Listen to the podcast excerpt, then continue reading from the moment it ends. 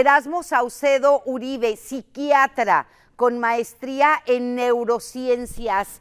Doctor Erasmo, gracias por estar con Un nosotros. gusto, Igualmente, gusto, muy siempre, buenos días. ustedes. Que, eh, Buenos un días. placer, buenos días. Y oiga, tan importante y la información que estábamos dando a conocer tan importante. Sí. ¿Cuáles son esos efectos cerebrales? Incluso desde que empezaron los primeros videojuegos empezaron a causar estragos en el cerebro de los chicos, ¿no? Por supuesto, Leti. O sea, yo creo que los videojuegos, fíjate, los videojuegos en sí, Leti, son una buena herramienta. El problema no son los videojuegos, el problema es el tiempo que nos pasamos en los videojuegos. Ah, Ok. O sea, de hecho, fíjate que esto, aunque los videojuegos ya tienen mucho tiempo con nosotros, claro. la Organización Mundial de la Salud y la Academia Americana de Psiquiatría no se ponían de acuerdo si meterlo o no como, un, como una adicción, como un trastorno. Ajá. Porque eso tiene muchas connotaciones positivas y negativas. Ajá. Entonces, para que nosotros consideramos que una persona tiene un trastorno de la adicción, es un trastorno del comportamiento.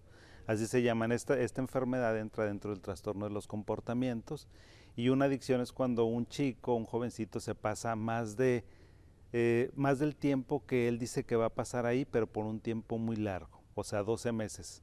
¿Para qué metemos eso, Leti? Porque si no vamos a estar metiendo muchas cosas que no son. Ok. Entonces tenemos que tener cuidado con este, hacer un diagnóstico porque el videojuego en sí desarrolla muchas habilidades en el joven. Ya. El problema es el exceso. Como tú dijiste, Leti, en la introducción, que te decía, ¿para qué me invitas si ya dijeron todo? el equipo está súper profesional, dije, perfecto. Muchísimas gracias, muy amable. Todos los datos que dieron muy acertados. Y el Ajá, problema gracias. con esto, Leti, es el exceso. Es el exceso. El exceso El de estar ahí. exceso. ¿Cuánto es exceso? Exceso o sea, puede ser. pa- para mí, ¿cuántas horas es un exceso? Porque igual y para un niño o un chavo, Sí. ay no, pues yo nada más juego cinco horas o seis horas. Eso ya es un exceso. Ah, Leti. na- ¿cuánto es un exceso? Un exceso, por ejemplo, tú tienes que ver, bueno, los jóvenes, ¿qué se esperaría de un joven? Y luego te digo cuál es el exceso. Se esperaría que se levante a las 6, 7 de la mañana, se vaya a la escuela, regrese 2, 3 de la tarde, hace la tarea a las de, eh, 3, de 3 a 5, va a actividades extracurriculares a las 7. Lo ideal sería, fíjate, la Academia de Pediatría, Americana de Pediatría, Ajá. recomienda los jovencitos deben de tener en los dispositivos celulares de una a dos horas a la semana. Y, dia- eh, o por lo menos, sí, una o dos horas a la semana. Y el fin de semana, Leti, les puedes dar un poco más de oportunidad, dos o tres horas. Pero si ya se pasa así un chavo, ya viene una mamá y me dice, doctor, mi hijo juega tres horas, cuatro horas, yo ya voy a parar las antenas porque eso ya no sería normal. O sea, entonces a lo mejor van a decir, oye, qué exagerado, qué excesivo con esto, pero es que si te das cuenta, pues todas las personas tenemos como que cronometradas nuestras actividades y Claro. ya sabes lo que tienes que hacer. Claro. A qué hora te levantas, a qué hora te vas a chambear, a qué hora vas a comer, a qué hora haces ejercicio, a qué hora te dedicas a otro tipo de cosas. Ok. Entonces, si me le dedicas, o sea, dedicarle a las redes sociales más de dos horas, tres horas, a mí me parece que ya es un problema. que es un problema. en un eso es una adicción. ¿Qué es lo que provoca? Y bueno, antes de eso, hay personas o hay niños que quizá no puedan ni siquiera jugar una hora, es decir, que tengan alguna condición Sí, en su cerebro. por y- supuesto. Y, se lo pregunto porque hace muchísimos años, este, un sobrino de cariño, era un adolescente, y estaba jugando videojuegos, y fue algo que me llamó mucho la atención Sí, y de repente se desmayó y medio convulsionó. sí. Cuando le hacen estudios, el neurólogo dice, estabas jugando videojuegos, ¿verdad? Sí. No, a lo mejor no era excesivo, no sé, pero sí le provocó ahí un desmayo, una, una convulsión y algo pasaba con la parte frontal del cerebro, Sí. que, que yo creo que los tuvo prohibidos. ¿Para quién está prohibido o para quién de nuestros hijos? Porque a veces ni lo sabemos o no nos damos cuenta no deben de jugar videojuegos o el, el, ah, acceso a ellos debe de ser mínimo. Es que, por ejemplo, Leti, si tú me estás hablando de un niño que tiene crisis convulsivas, que tiene epilepsia, de muy difícil control, esos niños anteriormente se les prohibían los videojuegos. ¿Por qué? Por la luz, por la luminosidad de las pantallas. Por el, el flashazo que Por hace el flashazo, constante. sí, fíjate, los Ajá. neurólogos, los psiquiatras sabemos que cuando tú quieres estimular o de confirmar el diagnóstico de un niño que sospechas que tiene epilepsia, dentro del estudio que se le hace del electroencefalograma se le pone una estimulación lumínica. Ajá. Y eso se supone que activa ese foco de epilepsia que uno Ya. tiene en el cerebro y precisamente por eso. Eso es también súper controvertido. A lo mejor vas a tener un chorro de llamadas y vas a decir, no es cierto eso. ¿Por qué? Porque ahorita las redes sociales y todos los dispositivos ya han cambiado esa tecnología. Ya. Ha evolucionado y al principio sí, pues bueno, como todo, Leti era muy rudimentario, eran otros, otras tecnologías, había más cantidad de luz que te llegaba. Ya. Entonces, niños muy chiquitos, niños que a lo mejor tienen este, ciertas condiciones eh, como TDAH o a lo mejor autismo. autismo, Autismo, ajá. ese tipo de enfermedades Los neuro, niños del que, que son, neurodesarrollo. este, que, que son ah, diagnosticados con trastorno de hiperactividad, Sí, no, pues no o sea, pueden. No, no pueden. O sea, fíjate que no, y sí, te voy a decir, Leti, es Sí. que en medicina, con la pena, Leti, pero nunca hay absolutos. Por ejemplo, un niño Ya. que tiene TDAH. No, pues absolutos ni en la medicina ni en ninguna parte. absolutos no existen. Exactamente. Ajá. Entonces, Leti, lo que pasa, un niño que, que tiene TDAH, si encuentra un jueguito que le llama mucho la atención, se hiperconcentra y pierde el foco de todo lo demás y está súper concentrado en el dispositivo. Entonces, para algunos niños, algunas tareas les ayuda a que vaya manejando la concentración. Pero, por ejemplo, si me lo dejas 3, 4 horas, ese efecto es paradójico, porque entonces te va a hacer berrinche, ya no va a querer hacer la tarea, no va a querer ir a comer y no va a querer otras cosas porque está hiper concentrado en el juego. Nos referimos a los, a los que tienen Trastorno de tras- hiperactividad, con hiperactividad, déficit de atención. con sí, déficit. Ellos hay que tener cuidado. Es que con todos los niños, Leti, mira, con todos los niños hay que tener cuidado con los videojuegos. O sea, no está permitido para un niño. A mí la verdad es que me da mucha tristeza ver en un- todos los restaurantes papá y mamá Sí. con todos los dispositivos, los niños con los dispositivos. Digo, ¿qué, Todo mundo. qué Yo- socialización es Exacto. esa? A ver, ahorita quiero, voy a dejar la, la pregunta en el aire y al rato me la contestas después del corte. ¿Es conveniente darle a, a un bebé? Porque a veces vemos, y me, me consta, vas al súper y veo a las parejas jóvenes Sí. con los bebitos de meses, de ocho meses, Sí. diez meses, y les ponen como que son para niños una tablet Una grandota, tablet, sí. este, y, y- y- y el niño va así, ¿verdad? Y el papá, este, o si no, se ponen a llorar y le atascan la tablet, Sí, ¿verdad? Para que ya no llore. Correcto. Quiero que me conteste si está bien o no después de este corte. Por favor, ponga atención, porque los excesos son malos y aquí estamos acostumbrando a nuestros bebés, ¿sí? A nuestros bebés, ¿a qué los estamos acostumbrando y hacia dónde los estamos llevando? Regresamos después del corte con este tema tan importante, los efectos de los juegos electrónicos, ¿sí? El exceso, lo que nos provoca y también qué tipo de daño nos puede provocar en el cerebro. Volvemos.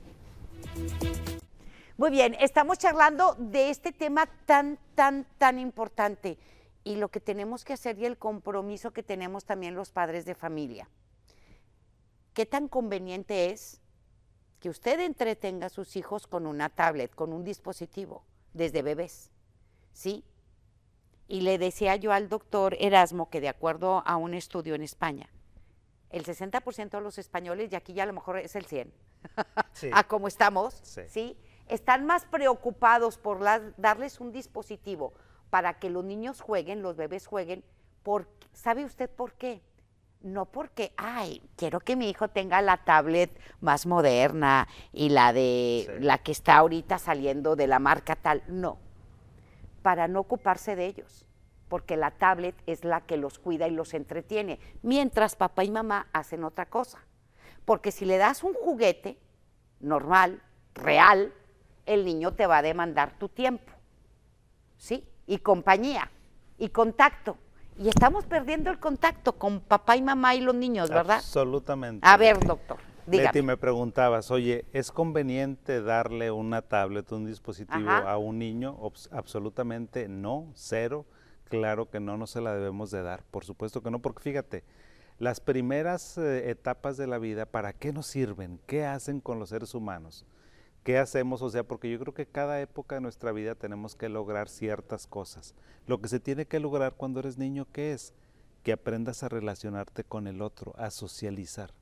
Fíjate, los primeros años son muy importantes y son fundamentales porque el niño aprende a socializar. Así es. Si tú le pones un dispositivo en medio, no va a socializar. Entonces ahorita estamos teniendo unos problemas muy severos con la socialización de los niños porque no saben hacer otra cosa más que estar ellos mismos hiperconcentrados. Entonces no es conveniente, por supuesto que no se le debe de dar un telefonito, una tablet, no se le debe de dar, por supuesto que no, porque el niño necesita este, ciertas habilidades sociomotoras que se desarrollan nada más ahí. Si no se desarrollan, ya no se desarrollaron. Nunca. Nunca. Y te va a afectar en otras áreas Pues, de, por supuesto, de- te de va- aprendizaje claro, y todo, porque haz de ¿no? cuenta que el- los primeros años de la vida son como el cimiento de la casa. Ajá. Si no tienes un buen cimiento, pues obviamente, por ejemplo, si no socializas, si no desarrollas tus habilidades sociomotoras, pues ¿qué va a pasar con los deportes? Vas a ser muy malo en los deportes. Exacto. Sí, ¿qué va a pasar con la socialización? Pues va a ser muy mala. Eh, no van a ser asertivos para poderse relacionar con los demás. Y es lo que dices tú, como mamá y papá también andan con su dispositivo, oye, pues mejor que el huerco se entretenga, ¿verdad? Para que a nosotros nos deje hacer otras cosas o también inclusive estar en las redes sociales. Exactamente. Sí, también estar en eso. Entonces, Exactamente. no debería de ser, oye, que lo vamos a evitar, pues claro que no, ¿verdad? No hay que soñar. Pero yo creo, Leti, siempre aquí el, la palabra exceso es lo que nos daña. Porque creo que sí podrías darle un jueguito a un niño, un dispositivo, se lo prestas en ciertos momentos y se lo da, y ya, nada más. efectos, y ahorita nos vamos con, con los efectos generales. Tenemos tres minutitos de los juegos de realidad virtual. No, hombre, pues ¿De qué? peor. Peor. Ok. No, peor. Es- Esto es para un pro- dos Este- programas este- completos. Esto, esto nos va a dar Ajá. para muchísimo, Leti, Ajá. pero por- los juegos de realidad virtual, fíjate que es que te digo, esa tecnología, sabes que en medicina la estamos utilizando, lo utilizan los eh, Sí, para operar y todo. Sí, claro, ¿para, Ajá. ¿para qué? Pues para, para una realidad virtual. Los psiquiatras lo estamos utilizando también para ciertos trastornos. Wow. Sí, Ajá. entonces la tecnología no es mala en sí, lo que es malo es que te pongas a lo mejor a hacer una matazón bruta o que andes construyendo cosas y entonces, o sea, que te creas algo que sabes que es un juego.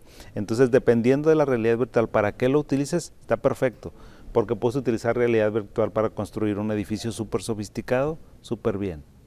Es dependiendo del uso que Del le uso da que el le des. humano a la tecnología. Bueno, Leti. ¿qué efectos nos da en nuestro cerebro el exceso de jugar juegos este, electrónicos? Pues te, te causa adicción. Es lo mismo, fíjate, Ajá. en nuestro cerebro se activa el mismo sistema de la dopamina, que es, eh, digamos, el neurotransmisor que está relacionado con las adicciones. Ya. Es lo mismo si consumes, fíjate, marihuana, cocaína o si haces en el celular. Porque la conducta es exactamente La igual. misma. Te da ansiedad, te da depresión, te da insomnio, te da problemas de socialización, dejas de hacer otras cosas, descuidas tu cuerpo, descuidas tu higiene. La conducta es precisamente la misma, por eso se llama adicción al juego. Igual que puede ser adicción a la cocaína. Es ludo, ludo, puede haber niños ludópatas. Puede haber, por supuesto que hay ludopatía, Ah. niños y adultos con este Wow. trastorno, por supuesto, claro que existe. Wow. Y tiene consecuencias muy negativas para la salud mental. Muy bien. Pues extraordinario este tema, sí, y ya lo sabe, uno de los eh, mejores eh, eh, psiquiatras y aparte especialista en neurociencias, el doctor Erasmo, ¿sí? Eh, para Er- Er- Erasmo Saucedo, para que por favor, pues usted también lo consulte. Fue un placer. Un placer, Leti, como Gracias. siempre estar contigo. Gracias, igualmente Erasmo. Nos estamos Vamos a viendo. hacer una pausa y volvemos con más.